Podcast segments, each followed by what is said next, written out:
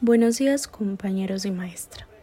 Nuestro grupo está conformado por María Camila Valencia, Daniela González Villa y mi persona Emily Marín. Nuestra pregunta de investigación es ¿Cuál es la eficacia de la ley de primer empleo en Colombia?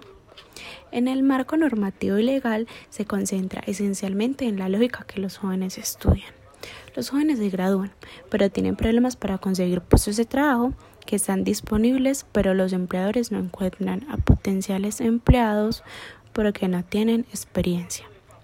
Las fricciones que se generan en las interfaces entre un proceso y otro, es decir, ante la premisa de que todos los jóvenes estudian, los jóvenes en esta edad y quienes de forma temprana salen al, al mercado laboral y no regresan al sistema laboral. Es claro afirmar que de acuerdo al DANE, o sea, Departamento Administrativo Nacional de Estadística, el desempleo en Colombia durante agosto del 2020 fue de 16,8%, cifra superior a la registrada en el mismo mes del 2019, que fue de 10,8%. En julio el desempleo había sido de 20,2%. La tasa general de la partición en agosto bajó 62,9% a 59,3%, mientras que la tasa de ocupación disminuyó desde 56,1% hasta 49,3%. Oviedo señaló que por cada tres hombres que salen del mercado laboral se retiran tres mujeres. La brecha de género y en el mercado laboral sigue empleándose por el desempleo en mujeres en agosto. Se ubicó en 21,7%, mientras que en hombres fue 13,7%.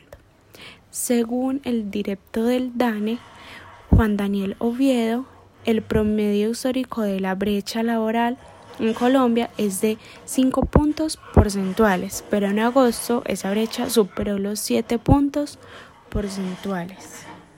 Las condiciones sociales, culturales y familiares hacen que los jóvenes intenten incorporarse cada vez más rápido en el mercado laboral. Y allí es donde se topan con el problema. La falta de oportunidades abunda y esto hace que cada vez exista más desempleo. El desempleo juvenil en Colombia tiene múltiples causas y entre las más comunes está la falta de oportunidades, ya que se pide tener una experiencia mínima y conocimientos que no se logran adquirir debido al mismo desempleo, generando así un bucle en el que no se puede conseguir un primer empleo porque no se tiene experiencia laboral por el mismo desempleo. Otro de los factores que hacen que el índice de desempleo juvenil crezca es la informalidad ya que ésta hace que no exista un balance entre el pago y las condiciones laborales, ya que como es informal no se encuentran regido por normas laborales. Y otro de los factores importantes que impiden el acceso al trabajo en esta población es la existencia de estereotipos y roles de género que limitan aún más las posibilidades de trabajo a las mujeres o jóvenes sin experiencia. Estas son algunas de las razones más importantes por las que los jóvenes colombianos se les dificulta adquirir empleo, y más si es por primera vez. Por este motivo, el Gobierno Nacional creó normas. Estas se concentran especialmente en las medidas relacionadas con el emprendimiento, el acceso a empleos y la definición de marcos de protección y promoción generales de este. Algunas de estas leyes son la Ley del Primer Empleo, que es la Ley 1780 del 2016, en la que se fijan marcos de protección para la pequeña empresa joven, que son emprendimientos, la promoción de la vinculación laboral en los jóvenes, en la que se pide a ciertas empresas la creación de oportunidades laborales en empleos o actividades que no exijan experiencia laboral, entre otras cosas. Y también está la Ley de Formalización y Generalización de Empleo, que es la Ley Estatutaria 1622 del 2013 en las que se dan medidas de promoción política para favorecer el empleo y las condiciones de trabajo. Estas normas buscan complementar la normatividad laboral existente, incentivando a las empresas a tener más empleabilidad y promover la vinculación laboral de jóvenes, y así mejorar las oportunidades laborales de los jóvenes colombianos. Teniendo esto en cuenta, nos surge una duda. ¿Qué tan eficaces son estas leyes, teniendo en cuenta que la tasa de desempleo en los jóvenes es cada vez más grande? La problemática de los jóvenes desempleados ha generado muchas estrategias para que estos tengan más acceso a las ofertas laborales. Una de ellas es la ley del primer empleo, la cual permite que los empleadores que vinculen a trabajadores sin experiencia tengan menores costos no salariales durante los primeros años de contrato. Este beneficio es muy considerable para los empleadores, pues en Colombia estos costos son muy altos.